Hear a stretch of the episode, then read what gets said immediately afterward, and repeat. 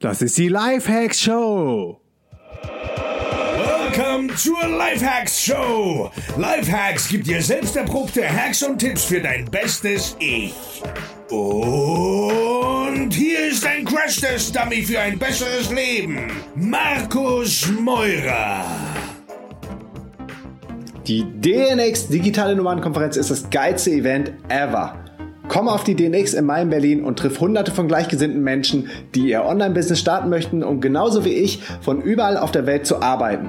Geh jetzt auf www.dnx-berlin.de, gib beim Checkout-Prozess den Code PODCAST ein und du bekommst 20 Euro Discount auf jedes DNX-Ticket.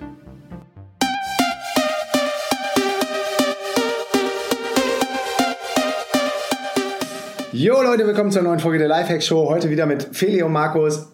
Feli, was geht ab? Ähm, ja, wir wollten euch heute mal so ein bisschen erzählen. Wir haben ja den ganzen Tag immer tausend Ideen und das ist mir erstmal so richtig aufgefallen, als unsere Designerin letztens mal zu uns gesagt hat, so, boah, ich habe noch nie jemanden gesehen, der so viele Ideen hat und die dann auch noch ähm, umsetzt. Ähm, Genau. Und dann ähm, habe ich nämlich so überlegt, na ja, es gibt halt aber auch ganz viele Ideen, die wir immer irgendwie angefangen haben und nicht executed haben. Und dann sind wir mal durchgegangen, was das alles war oder was wir schon mal für URLs registriert haben und so weiter. Und das wollten wir euch jetzt mal heute vorstellen. Zum Beispiel haben wir mal Made in Germany 2. Das war aber ein bestehende URL und ein Blog. Und der hatte schon einen ganz guten PageRank und so weiter. Und der war zum Verkauf Kauf da und wir haben die Seite gekauft, ne? Oder ja, war nee, das? das? Das war so ein, äh, das ist so eine Oldschool-SEO-Taktik. Das sind Domains, die nicht verlängert werden von äh, Domainbetreibern, die da mal irgendwas drauf hatten und die Domains haben dann aber schon Backlinks gesammelt und die Leute wissen gar nicht, wie viel die schon dann quasi aus SEO-Gesichtsgründen wert war, lassen die auslaufen und es gibt dann so ein Tool, das kann äh, checken, wann wertvolle Domains ausgelaufen sind. Das heißt, man kann die for free wieder registrieren. Also eine DE-Domain, glaube ich, für 50 Cent pro Monat, die kostet 6 Euro im Jahr.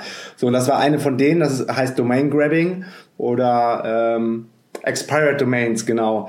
Ähm, so heißt das Prinzip so. Und die haben uns dann gegrabt ähm, und die hatte immer noch einen hohen PageRank. Das heißt, du baust dann einfach Content da neu wieder drauf. Am besten Fall baust du sogar den Content nach, der vorher drauf war. Das kann man über die Website archive.org machen und bringt die dann quasi bei Google wieder zum Ranken und versucht die dann in gewisser Weise irgendwie zu monetarisieren.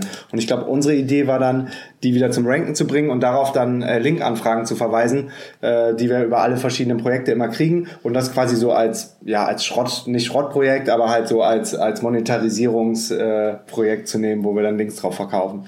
Aber genau. auch eigenen Content kreieren. Also wir haben da auch investiert und äh, Texte für gekauft, die da darauf äh, live gegangen sind. Mhm, aber das sollte jetzt überhaupt nicht per persönlich mit uns verbunden sein oder so. Das war wirklich nur um Link-Anfragen, die wir uncool finden, um die auf coolen Seiten, die wir haben, äh, zu verlinken, dahin zu schicken sozusagen. Ja. Und ja. Also reine Monetarisierung, so um, um starten zu können. Gerade am Anfang, da stand mhm. auch noch am Anfang, um quasi die erste Kohle zu machen. Und das haben wir auch gemacht, aber irgendwann haben wir diese Seite dann halt dann irgendwann mal weggehauen, weil das ist halt kein cooles Projekt. Klar. Und ist auch nicht nachhaltig. Genau. Dann hatten wir mal die Idee, ähm, Roller zu vermieten in Berlin, weil es gibt so geile, äh, ein Vermieter in Berlin, der hatte so Retro-Roller und wir fanden den so geil und haben den im Sommer immer ausgeliehen, weil der war so richtig cruisig und so ähm, und hatten den dann mal gefragt, wo er die bestellt. Und der hat die irgendwie in China, war das, ne? Ja. Und dann haben wir uns nämlich selber so einen gekauft. Das war auch noch äh, voll am Anfang.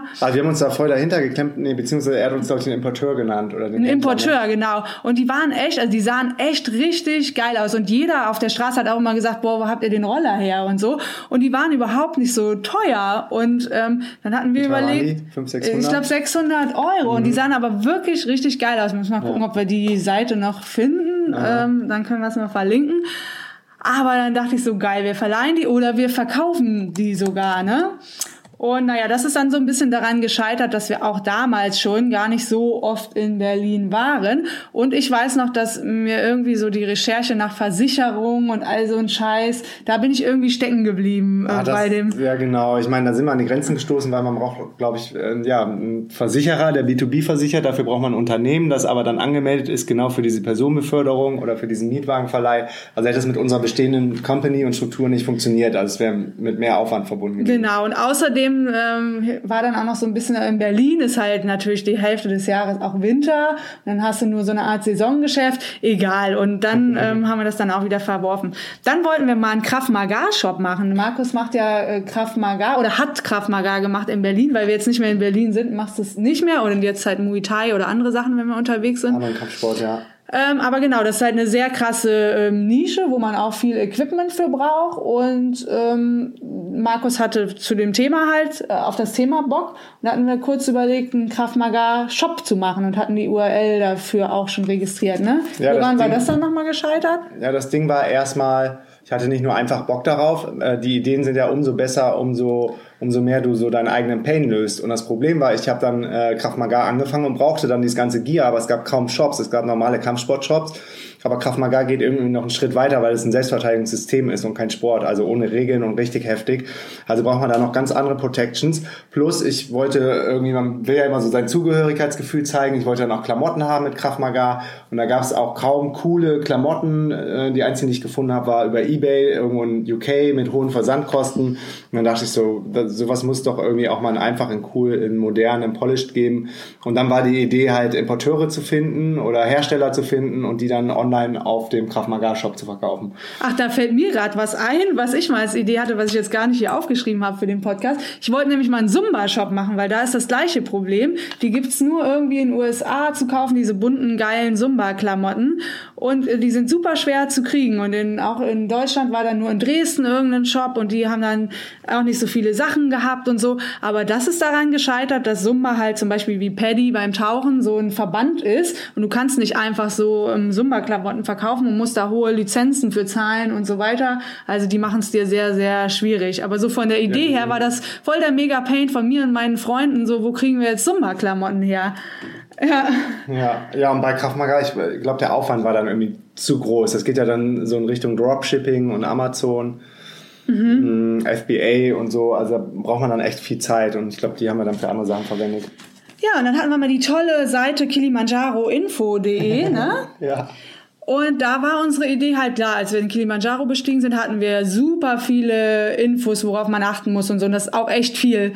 Also da braucht man auch echt, ähm, wenn man sowas alleine macht, ohne jetzt eine Agency, die natürlich sehr teuer ist, äh, viele Infos, um das zu machen. Wie zum Beispiel, was nehme ich mit, was die Ausrüstung, welchen Touranbieter nehme ich, wie lange bin ich unterwegs, was esse ich, ähm, mit welchen Kosten habe ich zu rechnen, wie mache ich das mit dem Tipping. Also Millionen Mhm. Fragen, die aufkommen. Genau, und da wollten wir halt so eine Seite zu machen, die wir dann wahrscheinlich mit äh, Affiliate-Marketing monetarisiert hätten, indem wir mit Touranbieter empfehlen Koops, und so. Koops mit Touranbietern. Also ja. im Grunde, wie jetzt auch Trevelise Backpacking weltweit ist, ist das dann halt eine Nischenseite nur für Kilimanjaro. Mhm. Oder ne, man kann ja auch eine, eine Seite nur zu Berlin machen mit Affiliate oder nur Spanien, solche Nischenseiten oder wie die äh, Melissa von Indo Junkie nur über Indonesien.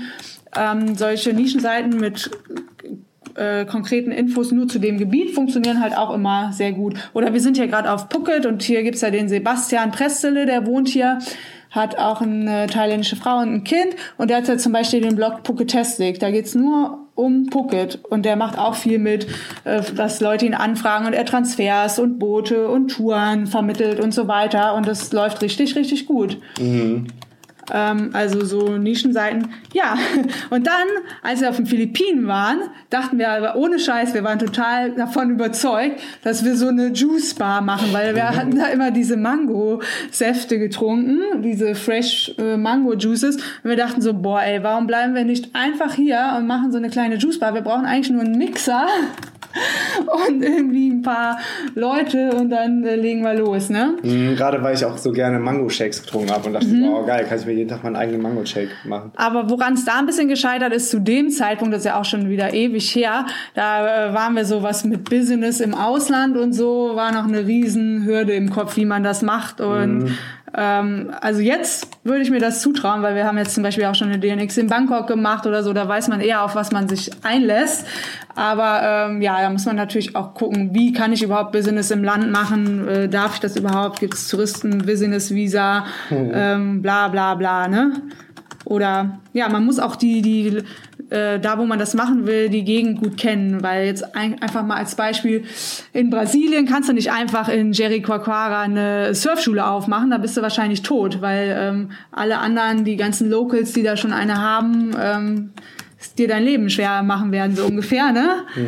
Ähm, also man muss auch so ein bisschen schon die Gegend kennen, wo man sowas macht. Dann, ah, das ist eins meiner Lieblingsprojekte eigentlich, hatten wir mal die URL Life is Good. .net oder so, live minus. Und ich glaube, Live war in knallrot geschrieben, ist in grün und Good in ähm, gelb oder so. So, jedenfalls so Jamaika-Farben aus. Jam- Das sah so geil aus, das Karibik, Logo. Und was wir eigentlich machen wollten, war ähm, auch eine, eine Plattform mit Tipps zu Ernährung und Fitness, wo wir beide für brennen. Also das wäre auch immer noch was, wo ich grundsätzlich äh, Bock drauf habe was in die Richtung zu machen. Aber das ist im Grunde daran gescheitert, dass wir da halt auch Travelis ja schon hatten. Und ähm, Blogartikel für zwei Blogs zu schreiben, war irgendwie beyond meiner Möglichkeiten. ähm, weil das schon anstrengend war, einen Blog aufzubauen. Und dann hatten wir die URL auch die ganze Zeit da liegen.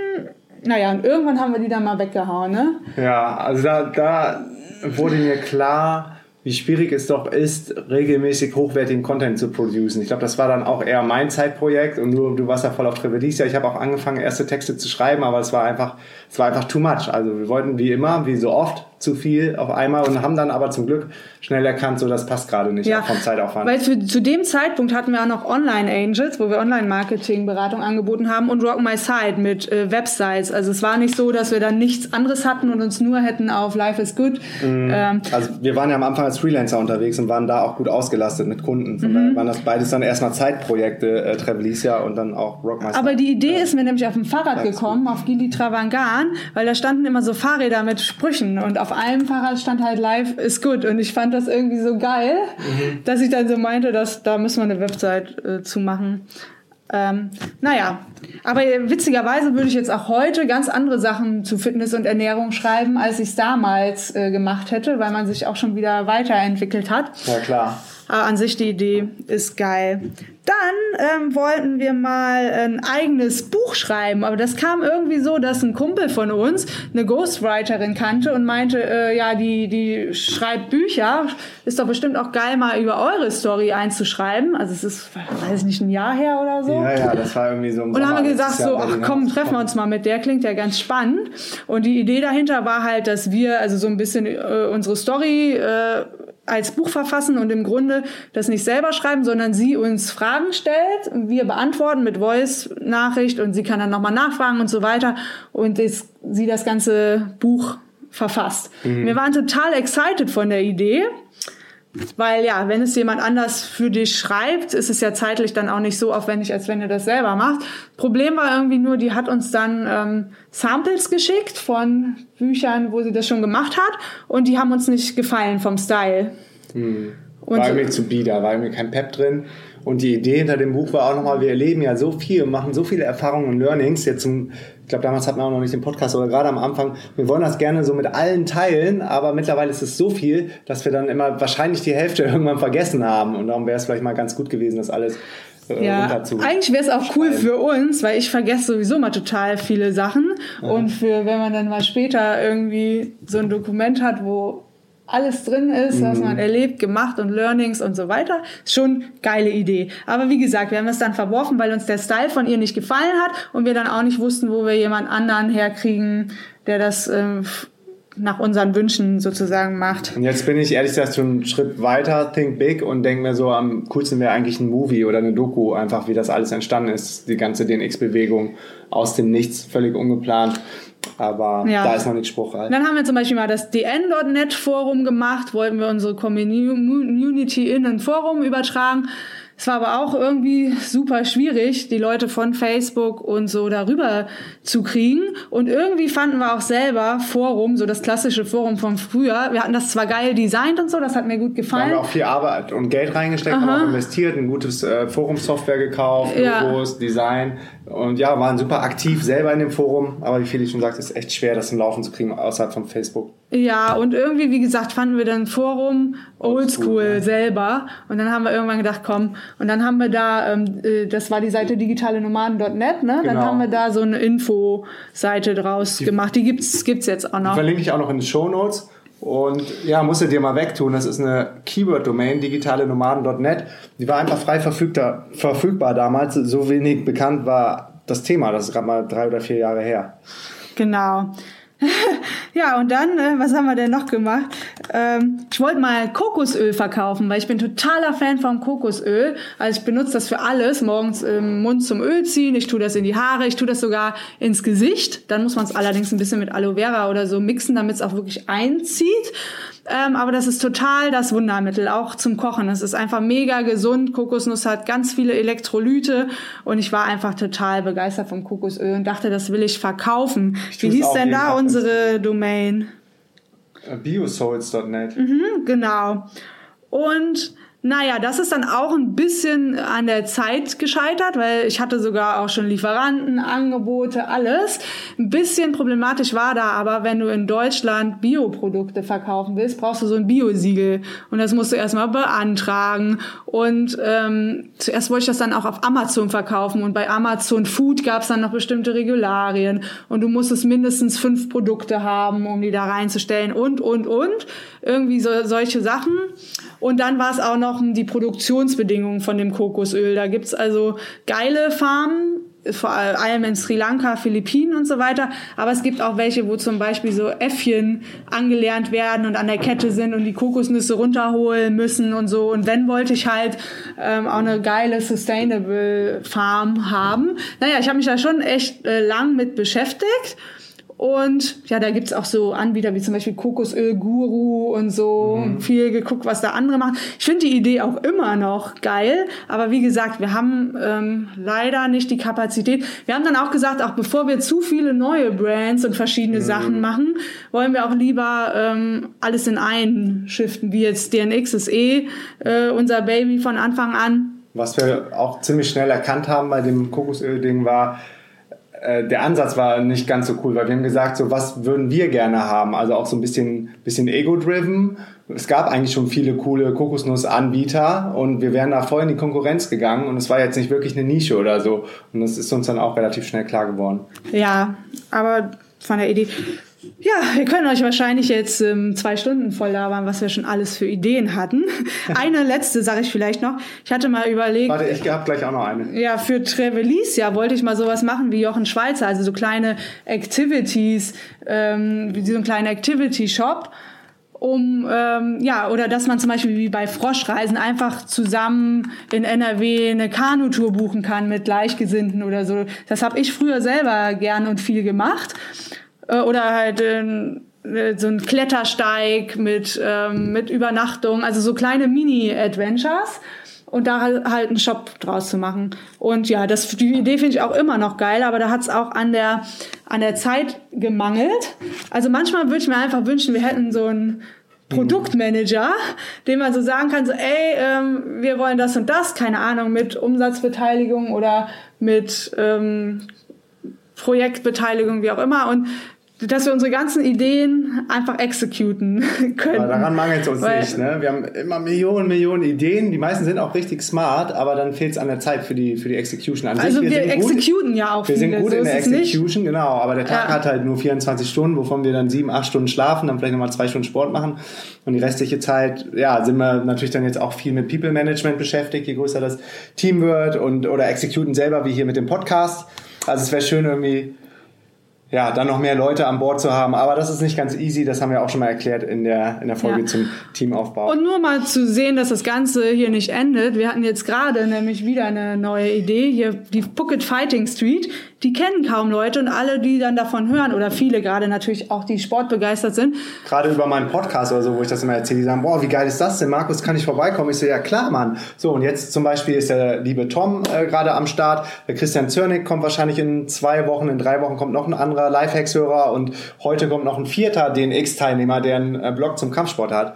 Also wir haben irgendwie auch so das Potenzial oder auch so einen guten Blick dafür, was wahrscheinlich anderen Leuten gefallen könnte. Ja, aber was wir halt hier gemerkt haben selber, also man muss sich erstmal eingrooven, boah, welche Fitnessstudios gibt's hier, welche äh, Pläne haben die, wie teuer sind die, was brauche ich für Handschuhe und Sachen, äh, wo kann ich vegan essen? Und die Fragen sind halt immer die gleichen. Und da wir uns hier auskennen, wenn dann jemand kommt, können wir dem sagen, hier kriegst du deinen Roller, da machst du das, aber hier fehlt Da halt so eine Community, Massage, ja. Da kannst du günstig essen, vegan essen. Genau, wo die Leute sich austauschen für diese Fighting Street, weil dann kann man auch sagen, hey, ich gehe heute Abend äh, zusammen zum Kampf, wer kommt mit? Oder hat noch jemand ein Ticket zu vergeben bequem oder wer hat Bock übermorgen an den Beach zu fahren Oder und solche Sachen. Chin-Pads und der zweite reißt dann morgen ab und hat seine Knie, äh, Knieschoner oder Schienbeinschoner zu verkaufen. Also das ist auch so ein Need, den wir selber gemerkt haben, als wir hierher kamen, hatten wir den Bernhard, einen Kumpel, der uns hier eingeführt hat und gesagt hat, ey, das kenne ich schon und hier kannst du Private Training machen und so weiter. Und das war voll convenient. Und jeder, der hierher kommt, fragt sich immer wieder dasselbe.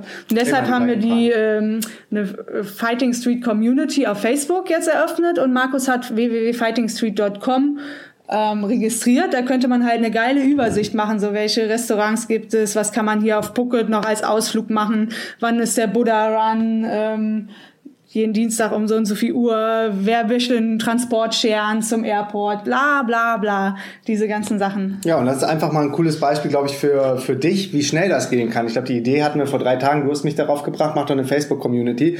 Ich habe die Facebook-Gruppe eröffnet, habe mir ein äh, kostenloses Foto genommen als Header, habe ein paar Freunde eingeladen, die ich kenne, die hier schon mal auf der Fighting Street waren oder jetzt gerade sind, habe mir die Domain registriert. Das kostet, glaube ich, 12 Dollar im Jahr eine .com-Domain. Fightingstreet.com war ähm, vergeben, fighting-street.com war frei. Und das Ganze hat mich jetzt irgendwie ein, zwei Stunden Aufwand bis jetzt gekostet. Und gestern sind wir dann zu einem äh, sogar zu einem Printshop hier gefahren, so ein Local, wo wir vielleicht auf Aufkleberpapier dann so Aufkleber drucken und ich bepflaster dann einfach mal die Straße, um ein bisschen Awareness zu bekommen.